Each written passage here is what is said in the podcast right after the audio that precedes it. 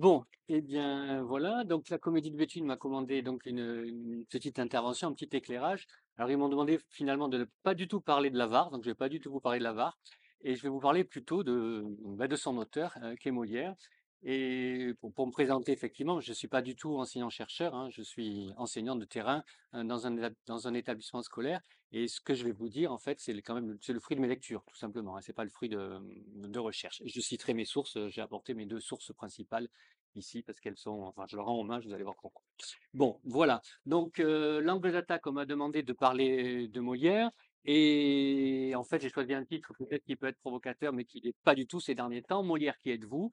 Et j'ai cité donc Martial Poisson, qui est une de mes deux sources. Cette citation, c'est la suivante. Le plus inconnu de nos hommes illustres. En fait, on va se rendre compte à quel point, finalement, tout ce qu'on sait de Molière euh, est un pur leurre. On ne sait pas grand-chose de Molière. Et en tout cas, tout ce qu'on a dans nos têtes, et moi le premier, j'avoue que depuis quelques années, ça a été plutôt un choc que de découvrir finalement une vérité. Ça a véritablement été un choc. Et je vais essayer de vous démontrer à quel point finalement euh, on sait très peu de choses et tout ce que nous savons est pure fiction, pure interprétation, pure mythologie, pure invention. Voilà. Alors, euh, pourquoi finalement, euh, en fait, on sait si peu de choses? C'est parce qu'en fait, on a, on, on a, on a rien sur Molière. Molière n'a n'a pas laissé de manuscrit, on n'a pas de correspondance, on n'a pas de lettres, on n'a pas de brouillon, on n'a pas de notes, on n'a rien du tout, contrairement à d'autres auteurs du, même siècle. Racine, par exemple, a euh, écrit, on dit, plus de 30 000 lettres, et euh, ses fils en ont recueilli euh, entre 200 et 300. Donc c'est quand même une source très très importante, alors que pour Molière, on n'avait rien du tout. Donc il faut partir de documents qui sont des documents purement historiques ou des documents qui sont des documents administratifs. Et c'est ce sur quoi on va s'appuyer ce soir. Voilà. Euh, le texte fondateur qui, crée le mythe de Molière, hein, parce que le mythe vient de quelque part, hein, il vient bon, de cette absence de source d'une part, mais il vient d'un auteur du début, du tout début du XVIIIe siècle, qui a écrit en 1705 une vie de Molière, et cet auteur s'appelle Grimaret.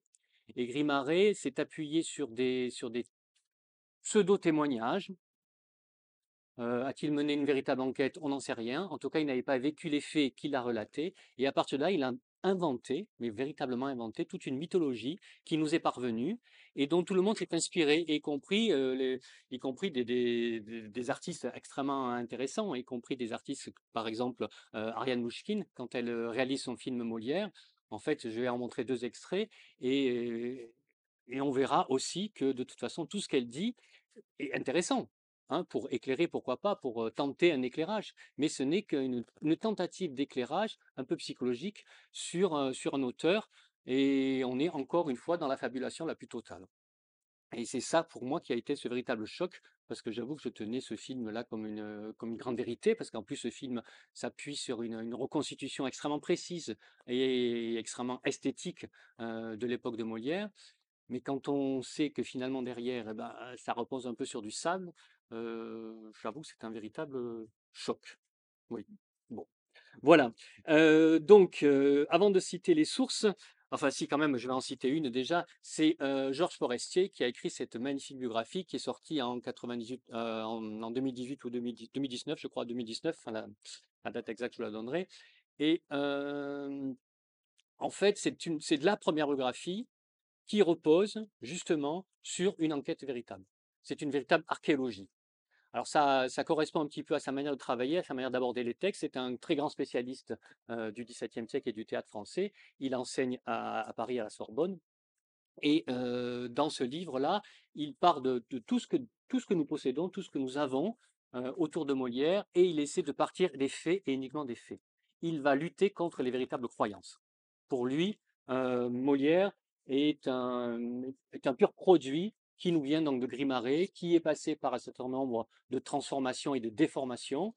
La dernière en date, euh, j'ai cité, c'était Ariane Mouchkine, et il essaie de rétablir un peu une vérité. Il appelle ça en fait le syndrome de Démodocos. Pour lui, en fait, quand on ne connaît rien sur un, écrivain, sur un artiste, eh bien on invente.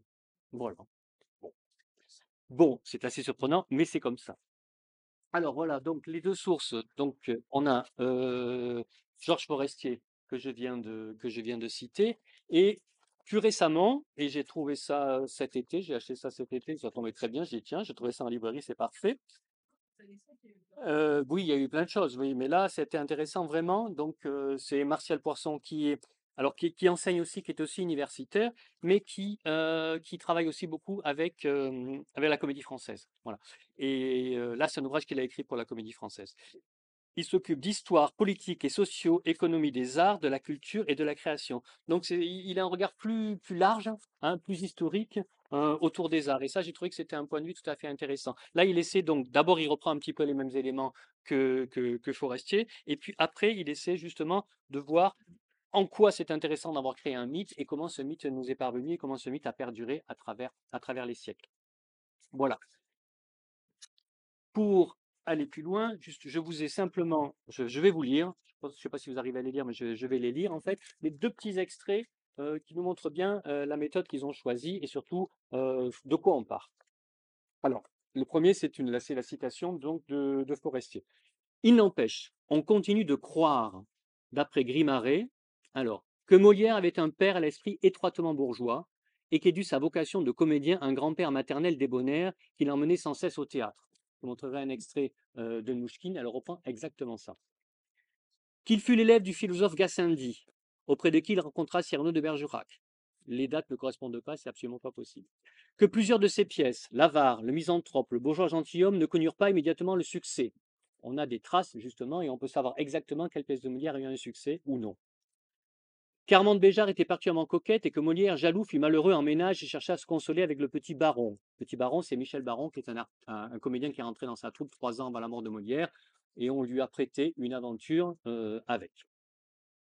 Mais rien, rien, rien ne le dit, rien ne le prouve. Que ces déboires conjugaux sont à l'origine de sa maladie qu'il emporta, c'est archi faux, on verra de quoi il meurt. Euh, qu'il était d'humeur rêveuse et que son penchant profond allait vivre en philosophe retiré du monde plutôt que de jouer des personnages ridicules, qu'il n'était bon que pour le jeu comique et n'avait jamais pu se faire accepter dans le sérieux, ça c'est une grande mystification, qu'il travaillait avec difficulté et mettait du temps à composer ses pièces, c'est pas vrai, parce que dans, son œuvre même, euh, dans, l'impromptu de Versailles par exemple, il montre à quel point il faut travailler très très vite parce que c'est une commande et ils n'ont pas de temps ni pour écrire ni pour répéter, donc il suffit de lire ce texte, et que son pseudonyme Molière est un mystère sur lequel il ne voulut jamais s'expliquer, c'est archi aussi, on sait pourquoi il s'appelle Molière. Voilà. Donc ça, c'est le premier point de vue de Georges Forestier. Le, deuxième texte intéressant, celui de Martial Poisson, qui est un peu différent. Et pourtant, presque tout ce que l'on croit connaître de Molière est faux. Au point qu'on peut se demander qui se cache véritablement derrière ce nom si familier et comment il s'est imposé comme référence incontournable. De l'homme, on ne sait presque rien. Du comédien, fort peu de choses.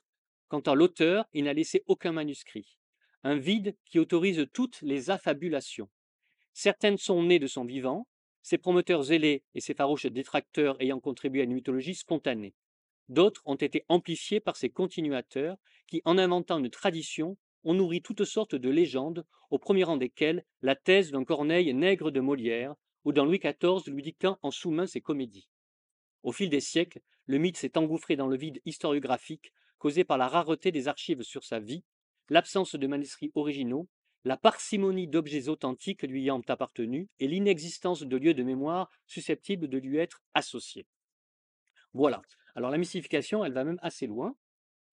C'est intéressant parce qu'ici, on a quatre euh, portraits, on va dire ça comme ça, euh, de Molière. Parmi les quatre, il y en a uniquement deux qui sont de véritables portraits de Molière. D'après vous, lesquels? Alors, les deux qui se ressemblent, c'est-à-dire? Oui, les deux en couleur. Alors, pour vous, les deux, alors il y a un trois en couleur, parce que celui-ci est en couleur aussi. Ah oui, euh, le 2 et le 4. Bon, alors j'ai le 2 et le 4 d'un côté. Est-ce que ça marche Oui, le 2 et le 4, on est d'accord? Ensuite Le 1 et le 3. Bon, donc déjà, on n'est pas d'accord. Alors, alors, tout simplement, déjà, la première réponse, si je vous mets les sources, ça va, ça va être plus simple. Non, c'est pas ça. Il faut regarder les dates, déjà.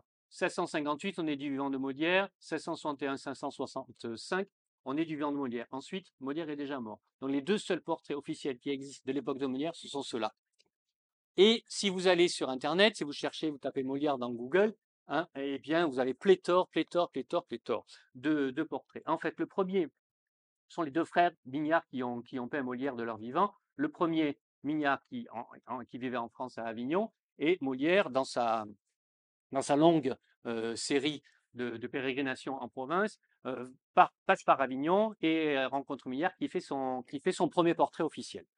Le deuxième, ici, il est peint par le, frère de Mignard qui vit en Italie, donc Mo- Molière ira à Rome, et il y a ce portrait officiel qui le peint dans le rôle de, César, c'est dans La mort de Pompée de Corneille, qui joue en 1664.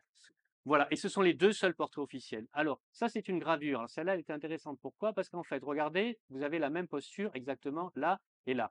Alors, en fait, on, lors d'une restauration assez récente, on s'est rendu compte que ce portrait, était, en fait, c'est une partie d'un portrait qui était plus, plus grand, qui était celui-là. Donc, le premier portrait de Mignard, il n'y avait pas que ce petit médaillon, il, y avait l'ensemble. Donc, cette gravure s'inspire de celle-là. Donc, ce n'est pas un portrait officiel et un premier portrait.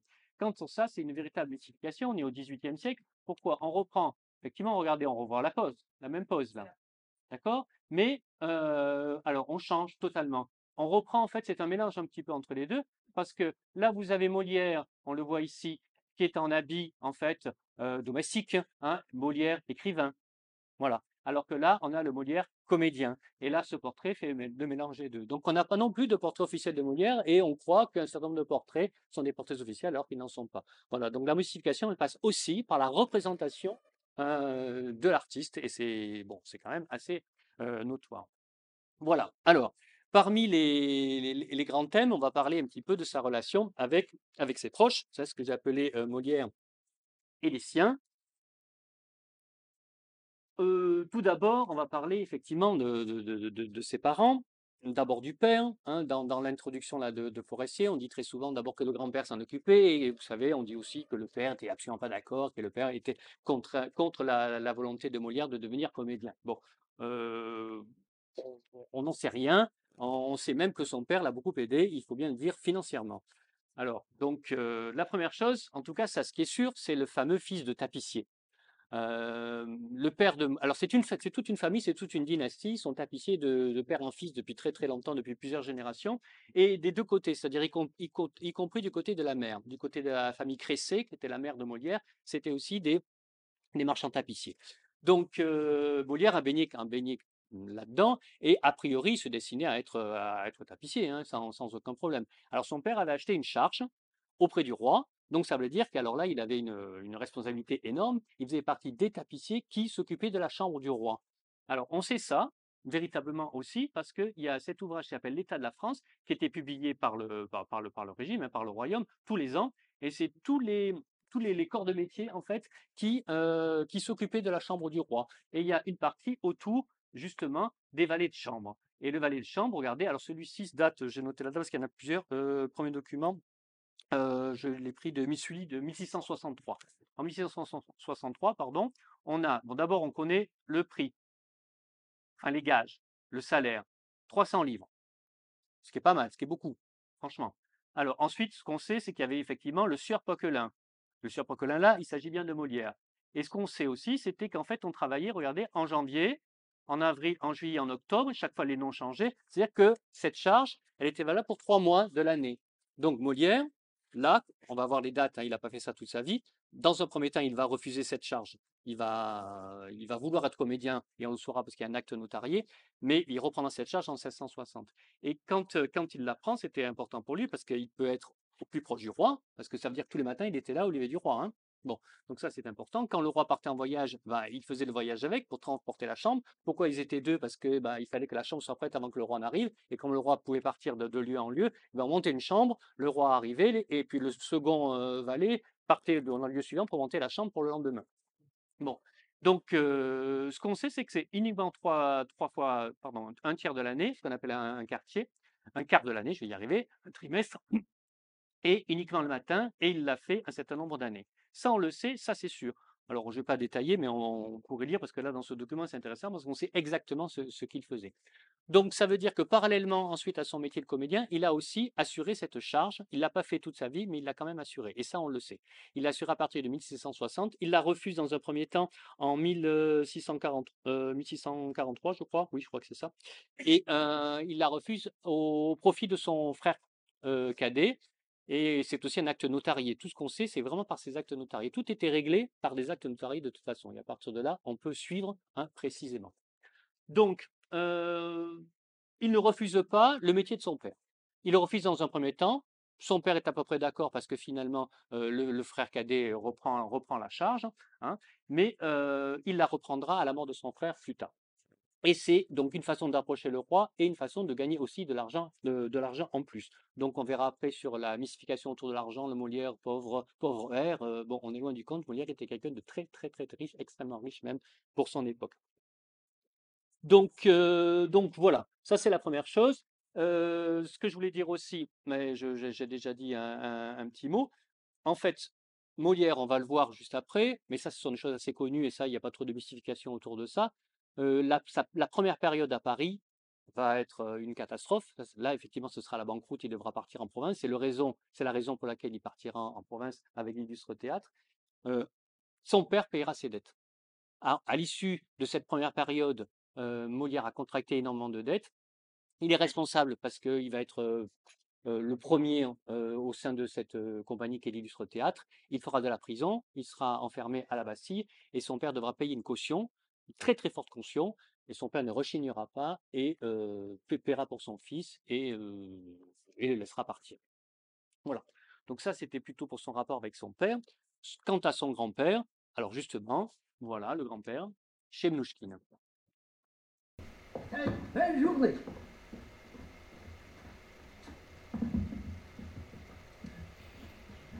Vous connaissez la nouvelle? Non.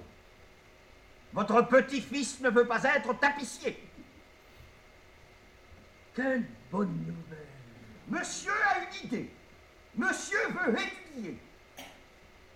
Quelle bonne idée. Mais moi, je ne veux pas. Connaissez-vous le admirable de Corneille? Le ciel, sur nos souhaits, ne règle pas les choses. Ah, mais c'est ce que je me tue à lui expliquer. Entends-tu, Jean-Baptiste? Entends-tu ce que dit Corneille? Oui, mais c'est à vous, monsieur, que ce discours s'adresse. Voilà. Alors, ce grand-père, que reprend Mouchkine hein? Débonnaire, là on ne la voit pas, mais si on, a souvent dit qu'il l'a emmené, c'est lui qui l'avait emmené au théâtre. Non, non. Franchement, non, archi fou. Sa mère, alors, la famille Cressé, euh, je l'ai dit, c'est un, c'est le même milieu, même milieu social. C'est un mariage vraiment endogame. Et euh, alors justement, là, le passage de, de euh, bon, est tout à fait intéressant en termes de mystification. il est intéressant sur la mystification parce qu'en fait, Nouchkine ici, elle, elle donne une conséquence psychologique en fait à la mort de sa mère. Quand Molière, quand, à la mort de, de sa mère, Molière a 10 ans. Et on est au XVIIe siècle, il faut bien savoir aussi que c'est ce que dit Forestier, le, rapport à la mort est quand même assez différent. La mortalité infantile est très élevée, la mort rôde un petit peu partout, les, gens meurent beaucoup plus facilement, et, la population du XVIIe, siècle est beaucoup plus habituée à la mort que nous le sommes nous aujourd'hui. Le rapport à la mort est assez différent. Donc du coup, se dire que cette mort est un choc psychologique qui va conditionner sa vie, c'est une interprétation qui ne peut pas tenir. Ça, c'est ce qu'il dit. Et puis là, alors en plus, ça, il n'en parle pas du tout, mais dans la mystification, là, en plus, elle le relie aussi à la, finalement, à la haine des médecins. Et ça, on a assez vite dit aussi que, Molière détestait personnellement les médecins parce qu'il avait un rapport particulier avec les médecins. Alors là, ça, je l'avais lu nulle part par rapport à sa mère. C'est ce que, c'est ce que nous suggère Mouchkine. On l'a souvent vu plus tard parce qu'il était malade de lui-même, soi-disant, et on verra que ça, c'est pure fable parce que Molière n'était pas si malade que ça.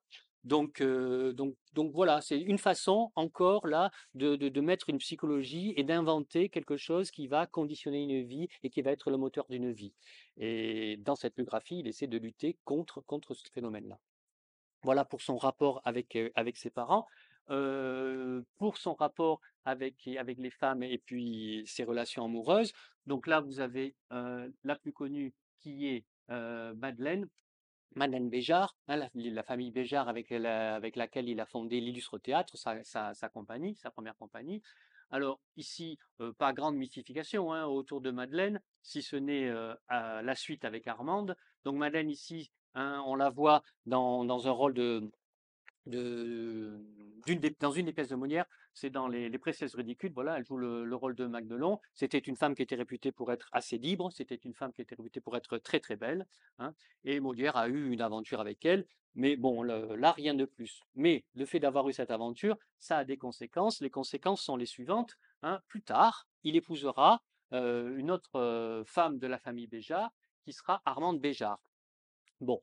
Et là, les mauvaises langues ont dit que Armande Béjart était la fille de Molière avec, Madeleine et qu'il a épousé sa propre fille. Alors, en fait, là, on sait pour le coup que c'est archi, archi, archi faux.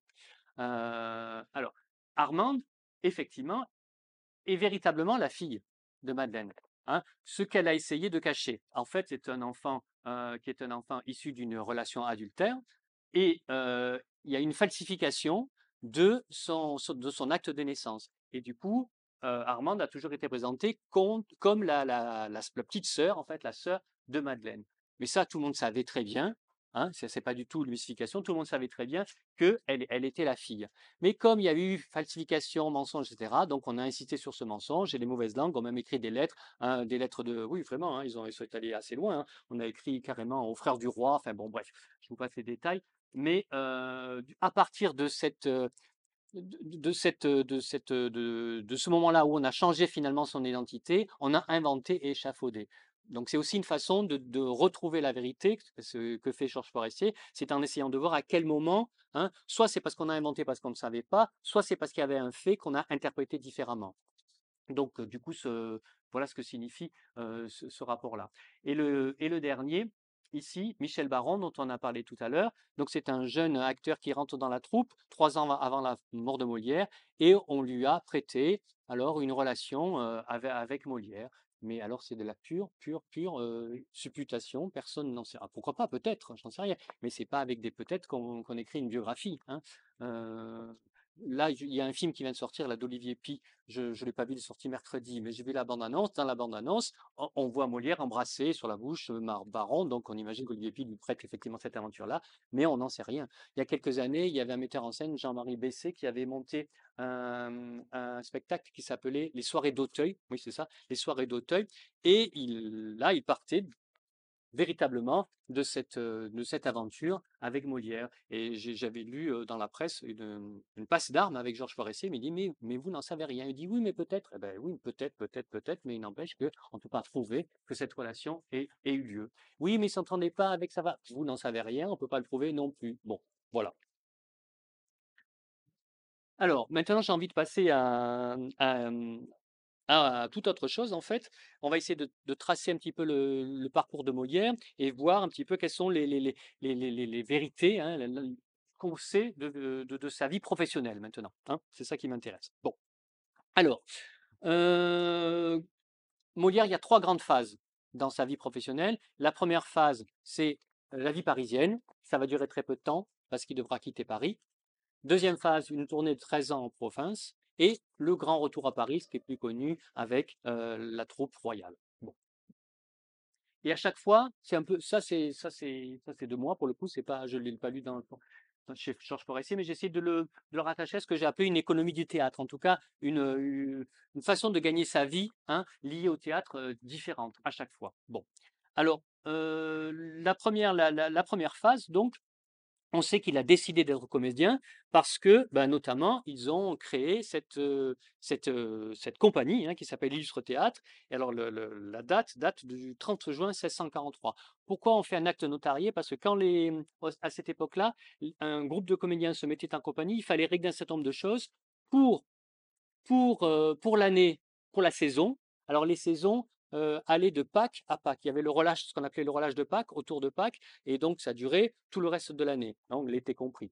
Donc, euh, pour l'illustre théâtre, il signe une première convention, et ça réglait donc tout ce que les droits et les devoirs de chacun, mais aussi les, les rôles, ce qu'on appelait les emplois. Donc, chacun devait euh, stipuler son emploi dans la convention. Et donc celle de, du 30 juin 1643, elle, c'est le, c'est point de départ de cette compagnie qui durera toute, sa vie. hein, bon.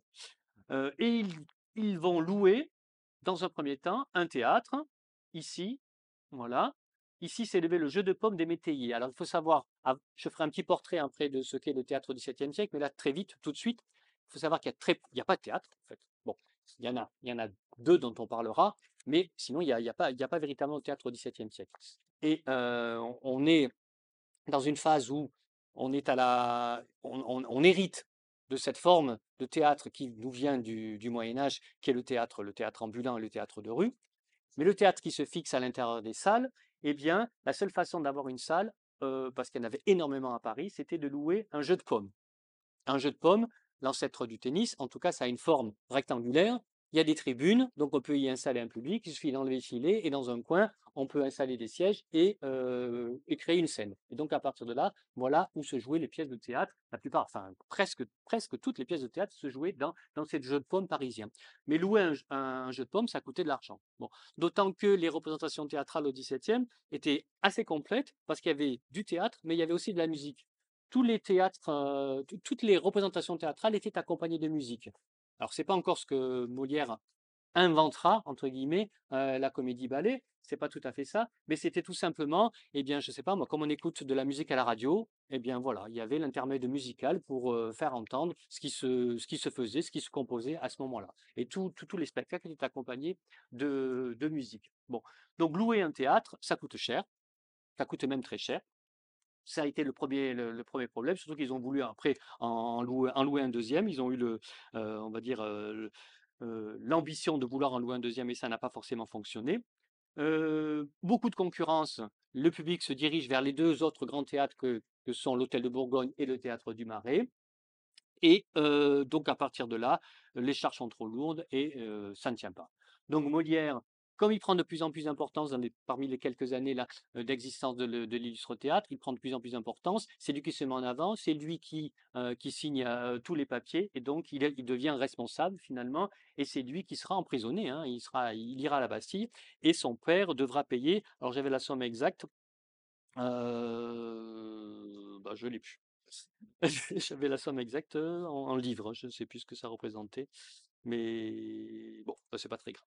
Donc, mais son père paiera la caution. Et ça, ça c'est extrêmement important de l'entendre et de le savoir.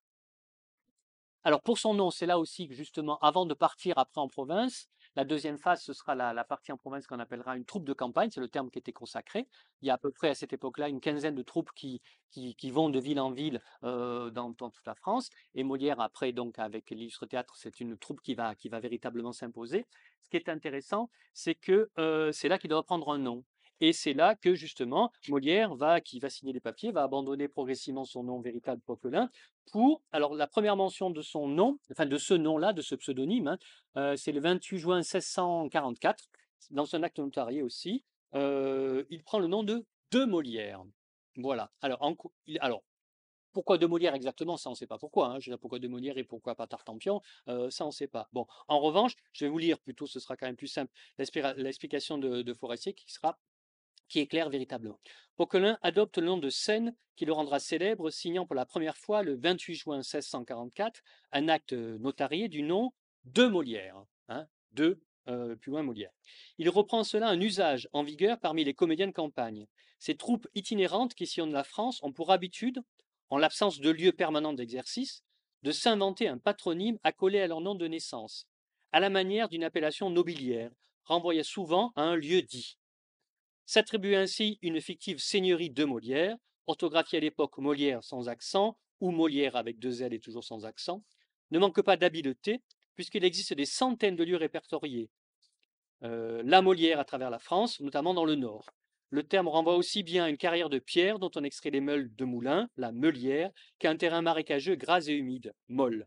Il procure ainsi une familiarité apparente pour le grand public, tout en évoquant dans les milieux lettrés le nom de François de Molière Dessertine, poète libertin, auteur de romans à succès, assassiné en 1624. Voilà, c'est pas Forestier, pardon, c'est euh, Rendons à César, c'est euh, Poisson qui dit ça.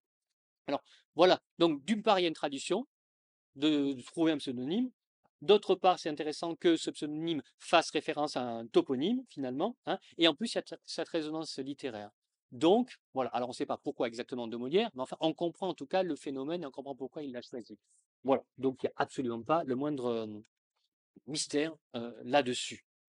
Alors, quand on arrive en province, on est en 1645. hein, la, durée, la, tournée va durer euh, 13 ans, entre 1645 et 1658. Alors, ça commence bien par, par l'ouest. hein, on, passe par euh, euh, Rouen, Rennes, Nantes, d'accord Mais très vite, quand même, ça se situe dans le, dans le sud de la France. Ça, ce sont des choses assez connues, en passant par Lyon, hein, et puis de nombreuses villes comme Béziers et Pézenas pendant très longtemps. hein. Bon, voilà, c'est bon. Bon, ça, ce sont des choses assez connues. Alors, par rapport à, hum, à ce qu'il faut savoir, c'est que, en tout cas, très vite, euh, ils vont jouer pour, bah, pour des nobles, hein, voilà, et notamment pour le, duc d'Épernon et le prince de Conti. Donc là, pour le coup, euh, la, situation de vache maigre qu'ils ont connue à la fin de l'époque parisienne disparaît totalement. Il n'y a plus aucun souci. Il n'y a déjà plus aucun souci à partir de maintenant. Dès qu'ils vont en province, dès qu'ils vont finalement jouer pour les puissants de province, ils peuvent à la fois gagner de l'argent, et commencer à, euh, penser à, à un répertoire, à la notion de répertoire. Et ça, c'est intéressant, parce que Molière commence, comme toutes les troupes, en fait, par, euh, par faire ce qu'il appelle, ce qu'on appelle, ce qu'on appelait à l'époque du raccommodage. En fait, on prenait des scènes à droite à gauche qui existaient, qui étaient déjà jouées, on les pressait les unes avec les autres et on faisait un spectacle qui était un montage de scènes, qui n'était pas du tout écrite par la troupe. La plupart des troupes, il n'y avait pas d'auteur qui, qui écrivait. Bon, voilà. Mais Molière, euh, ne se satisfait pas et va commencer à écrire. Dans un premier temps, dans la tradition de, des troupes itinérantes, il va écrire des farces. hein. et ses premiers, textes hein, sont, des farces. Donc, on est passé du raccommodage aux farces. Déjà, il y a une pre- première étape et il va effectivement là se révéler pour son talent comique. C'est quand même indéniable, son talent comique est indéniable. Et va naître chez Molière, et c'est ce qui va faire le succès de la troupe et de Molière, un jeu particulier, un jeu qu'on a dit naturel. C'est quelqu'un qui euh, réinvente un jeu, parce que le jeu du XVIIe siècle est un jeu, alors particulièrement dans la tragédie bien entendu, mais quand même, il y a quand même ce, lien qui se fait en termes de jeu. C'est un jeu qui est souvent très très codifié. Et là, Molière va essayer de, faire éclater euh, ce jeu codifié pour trouver le jeu le plus naturel possible. Et là-dessus, on dit qu'il excellait. C'était un- c'était quelqu'un qui était, paraît-il, ça on le sait, euh, qui était très agile, et notamment au niveau du visage. Et à partir de là, il avait euh, ce jeu qui, a- qui attirait tout le monde et qui faisait rire euh, énormément. Donc il passe de ses raccommodages à ses farces. Et euh, il commence à euh, parcourir euh, effectivement euh, et découvrir plutôt le, tout le sud de la France et, surtout se, se familiariser avec les puissants de ce monde jusqu'à euh, être, être euh, en relation avec le frère du roi, monsieur, hein, le frère du roi Louis XIII, on est encore sous Louis XIII, hein, le frère du roi c'est Philippe d'Anjou. Et à partir de là, on va lui proposer de revenir à Paris, de s'installer à Paris. Et bien sûr qu'ils vont sauter sur l'occasion. La troupe va remonter à Paris en 1658. Et pour remonter à Paris, on va leur proposer un théâtre, hein, ici. C'est le, théâtre du Petit Bourbon. Et puis surtout, Molière va négocier une rente. Donc on commence à aller vers du théâtre subventionné. Et à Paris, on lui offre un théâtre et on lui offre une rente. Voilà. Alors j'ai lu, je ne sais plus chez qui, finalement la rente n'a jamais été versée. Bon, ce qui n'est pas très sympathique, on lui a fait miroiter cette rente de 300 livres, hein, 300 livres de rente pour chaque comédien. hein, bon, et bon, je me suis écrit, ça n'a jamais été versé. Je ne sais plus qui le dit, qui l'a écrit. Bon, voilà. Donc, on est dans une période qui est une période faste, une période dans laquelle la notion de répertoire commence à s'installer, et une période dans laquelle commence à, euh, Molière commence à s'essayer à l'écriture. Donc, le voilà à Paris. Voilà. Là, même si c'est, enfin là, c'est Versailles d'ailleurs. Bon, on va en parler après. En tout cas, il revient vers Paris et vers la capitale. Donc, la situation à Paris, je l'ai un peu dit. On a euh, le spectacle de rue. Alors, les lieux, il y a les foires. Il y a plusieurs foires à Paris qui se tiennent euh, régulièrement, enfin deux fois par an à Paris. Et il y a autour du Pont Neuf, d'une part, et les grands théâtres fixes. Alors, il y en a deux. Il y a l'Hôtel de Bourgogne, hein, qui, est, un des théâtres le plus connus, qui est le théâtre qui, appartenait aux au confrères de la Passion et qui était le théâtre de la troupe royale, hein, l'Hôtel de Bourgogne. Bon, c'est là que longtemps Corneille a présenté ses pièces, par exemple, avant de quitter le théâtre de Bourgogne et de passer ailleurs. Et l'autre théâtre, c'est un théâtre, c'est un ancien jeu de paume aussi, c'est le théâtre du Marais, hein, qu'une troupe qui est installée rue, Via du Temple, que la troupe de Mondori avait loué. Et c'était les deux grandes troupes, la troupe officielle, la troupe royale, et cette troupe de, de Mondori qui était en face. Et là, à partir de là, euh, ça a écrasé un petit peu, euh, véritablement, euh, l'ensemble de, de, la de la création artistique. Mais donc, on avait quand même aussi, finalement, quand même le Petit Bourbon qui au départ était réservé au ballet, qu'on va offrir à Molière avec les comédiens italiens, parce qu'en France, comme dans toute l'Europe, on a des comédiens italiens euh, qui jouent, et en France, ils sont restés très très longtemps, jusqu'au XVIIIe siècle. Et euh, on aura aussi le palais royal Richelieu, qui est l'ancien palais cardinal. Richelieu s'était fait construire son palais et il y avait euh, installé un théâtre. Et ce théâtre deviendra un théâtre fixe aussi euh, à Paris, qui sera offert plus tard à Molière. Euh, trois, trois ou quatre ans après avoir être passé par le Petit Bourbon, il, ira au Palais Royal. Ce sera son théâtre jusqu'à la fin. Jusqu'à la fin. Voilà. Et autour de ça, il y a les nombreux jeux de pommes. Bon. Donc, au Petit Bourbon, pour donner quelques, petits repères, le, grand succès qu'il fait revenir à Paris au Petit Bourbon, c'est les Précieuses Ridicules. Voilà, son premier grand succès à Paris, il revient à Paris avec les Précieuses Ridicules qu'il crée en, 1659 pardon, euh, au Petit Bourbon. Euh, ce que je voulais dire aussi, progressivement, donc il, euh, je vais peut-être un peu plus vite, il, il appartient à cette troupe qui est la troupe de Monsieur, donc le frère du roi, puis progressivement, il se fera remarquer, il écrira, il transformera son œuvre et il, il se fera remarquer là par le roi. Ils deviendront, hein, l'ensemble de, l'équipe deviendra la, troupe royale officiellement en 1665. Il connaîtra trois scandales l'école des femmes, le Tartuffe et Don Juan. Et puis aussi, ce qui est important, c'est que il participe à ces, ces grandes ces grandes, fêtes, hein, qui sont donnés par les puissants. Alors, mmh, la première à laquelle, il participe sont les, à laquelle il participe sont les fêtes de Vaux-le-Vicomte. Ça, c'est la demande de Fouquet, c'est parce que c'est en l'honneur du roi, c'est pas encore la demande du roi. Et c'est là qu'il créera sa première comédie ballet, Les Fâcheux. La grande fête, la deuxième, c'est en 1664, Les Plaisirs de l'île enchantée dans les jardins de Versailles. Versailles n'est pas encore terminé. C'est à la demande de Louis XIV. Et là, c'est intéressant parce qu'il va créer la toute première version de Tartuffe, qui sera interdite après. Et enfin, enfin, non, il y en a eu d'autres. Un autre exemple, en 1668, le grand divertissement royal. Voilà. Alors, quand même, pour parler de, l'Avare, dans tout ce flot-là, l'Avare se situe en 1668. Et c'est un, c'est juste intéressant. Je vais juste le situer, ce qu'il y avait juste avant et juste après en 1668, donc, il venait de créer, juste avant, quelques mois avant, une pièce un peu moins connue de Molière qui s'appelle Georges Dandin. Et c'est une pièce intéressante parce que Georges Dandin, c'est une pièce en trois actes. C'est une comédie, mais c'est une comédie très très noire parce qu'elle se termine par un suicide quand même, le suicide de, Georges Dandin. Et c'est intéressant parce que ça remet un petit peu en question le, genre auquel s'adonnait Molière. Parce que les comédies qu'il écrivait, tout ce qu'il écrivait, ce n'était pas que des comédies hilarantes, issues de la farce, c'était aussi des comédies qui pouvaient avoir affaire avec le tragique. Et dans Georges Andin, il y a du tragique. c'est vrai que quand même, malgré tout, la tragédie, le tragique, il, a, il a beaucoup joué, hein, il l'a beaucoup joué, il faut pas croire. Hein, bon, mais il préférait le jeu comique. Et en plus, après, il s'est spécialisé. C'est ce qu'on appelait l'emploi, justement. C'est un terme que j'ai employé tout à l'heure. Hein. les comédiens étaient spécialisés dans des emplois, et encore aujourd'hui. Donc, en fait, s'il est allé vers le comique, c'est parce que ça correspondait à son style de jeu.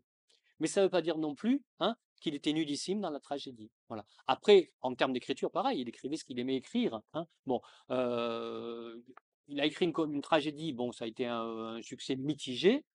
Bon, il a écrit une tragédie ballet, ce que là, j'avoue que, que je n'ai pas lu, que je connais pas. je ne savais pas, une tragédie ballet mais effectivement, le reste de son œuvre, c'est ce qu'on connaît davantage. C'est lui qui invente une nouvelle forme de, comédie au XVIIe siècle. Donc quand il, compose l'avare, il vient de créer Georges Dandin, et juste après, il y aura la reprise de Tartuffe, le Tartuffe que celui qu'on connaît davantage, le Tartuffe en cinq actes, le Tartuffe qui a été à nouveau autorisé par le roi cinq ans après sa première interdiction. Et Georges Forestier, s'intéresse au succès de l'avare. L'avare est un, est un demi-succès au début, en tout cas. La pièce prendra son envol, son envol pardon, progressivement, mais au début c'est un demi-succès. Et alors là, on ne sait pas véritablement pourquoi, mais Georges Forestier s'interroge en disant, bon, ben, en fait, tout simplement, ça faisait cinq ans qu'on parlait de Tartuffe, de Tartuffe, quand est-ce qu'on va voir Tartuffe? Parce que personne n'avait vu Tartuffe, parce que Tartuffe a été joué ici en trois actes, c'était une première version, et après ça a été interdit, et on en a fait un tel foin que tout le monde avait envie de voir Tartuffe. Et on savait que ça allait être éminent, ça allait être autorisé. Donc c'est peut-être une explication qui fait que c'est un demi-succès. Bon, mais où je voulais aller aussi plus loin, c'est que Molière a toujours eu le souci justement de la réussite de son théâtre et de sa programmation. En fait, il y avait une programmation qui était très très libre.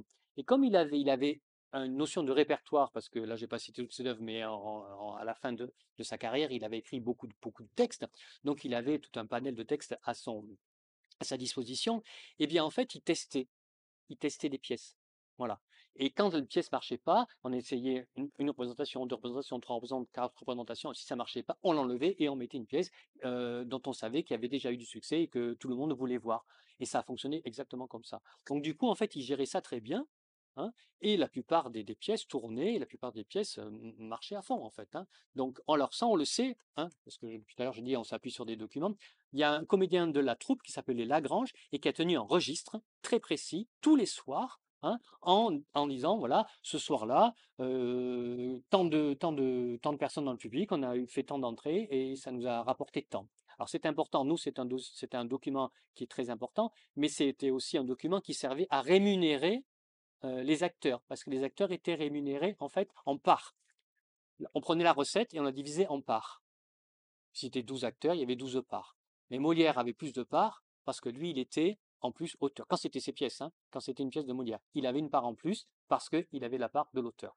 Et comme il était marié avec Armand, il avait la part de sa femme. Donc à eux seuls, ils avaient trois parts, ce qui était énorme. Molière a acheté des maisons toute sa vie. Molière a déménagé plusieurs fois. Molière était propriétaire. On dit, j'ai lu, qu'à la fin de sa vie, les trois dernières saisons, ce qu'il a gagné, c'était l'équivalent d'une rente d'aristocrate. Voilà. Alors donc le mythe euh, du Molière pauvre, le hein, on en est loin. D'accord? Bon, voilà. La tragédie, j'en ai déjà parlé parce que elle est présente sans que ce soit finalement peut-être ce qu'il aime particulièrement. Hein, il préfère jouer effectivement de comique, mais ça ne veut pas dire que la tragédie soit un, flop chez Molière. Donc ça, c'est important de le comprendre. Et puis le tragique est quand même toujours présent. Ça, je voilà, je l'ai dit.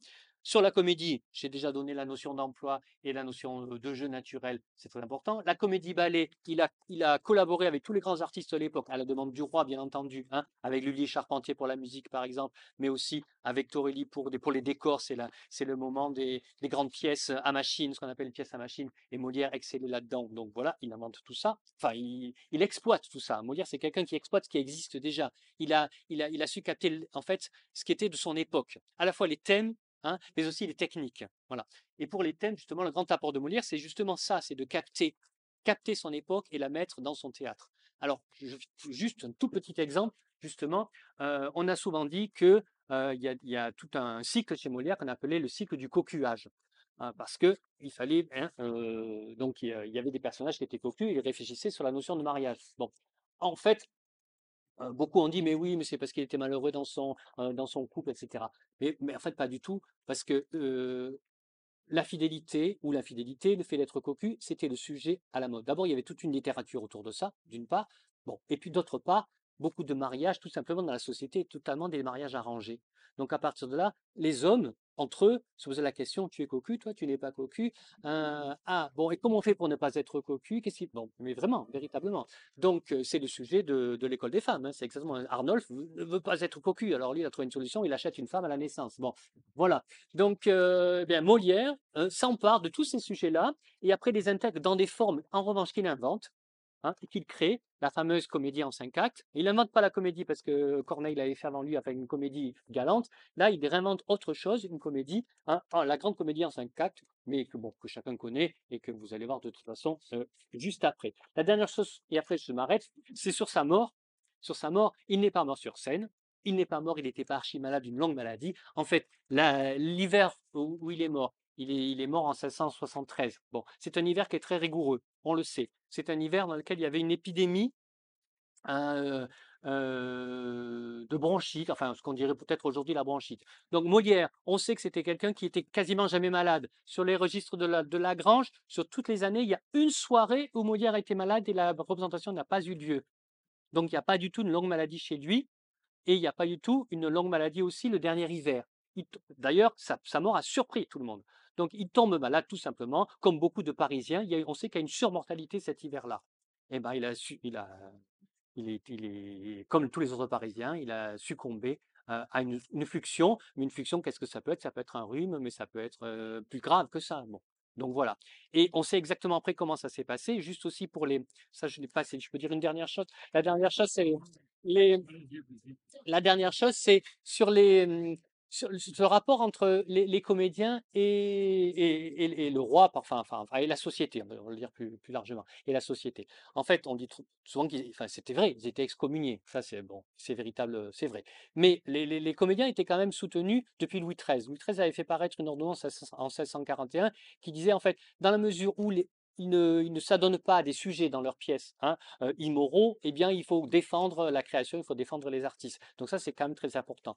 Et donc, du coup, l'Église a un petit peu suivi, en ne revenant pas là-dessus, mais l'Église a dit, bon, allez, si au dernier moment ils abjurent, tout va bien. Et bon, Molière, il rentre chez lui, il, sent que c'est quand même la fin. Il demande à abjurer, il demande à faire venir un prêtre. Euh, Le prêtre ne vient pas. On fait une deuxième demande, deuxième prêtre ne vient pas, il meurt sans abjurer. Catastrophe. Le lendemain, sa femme fait une demande. On a, a le texte. Fait une- ben, on a là. Fait une demande auprès, voilà, euh, auprès de l'archevêque de Paris, qui fait une enquête et qui se rend compte que c'est vrai parce qu'il y avait des témoins. Et du coup, il accepte que Molière soit enterré. Mais alors attention, en catimini quand même. Voilà. Donc il n'y a pas eu du tout d'intervention du roi et il n'y a pas du tout la présence de Michel Baron. euh, voilà. Bon, eh bien c'est tout. Donc voilà, c'est donc bien avant tout un homme de théâtre qui a transfiguré, bon on peut le lire tout ça, et je voulais terminer par cette euh, allusion à Malraux, hein. quant, quant au petit tas de secrets de sa vie, voilà, on n'en sait rien.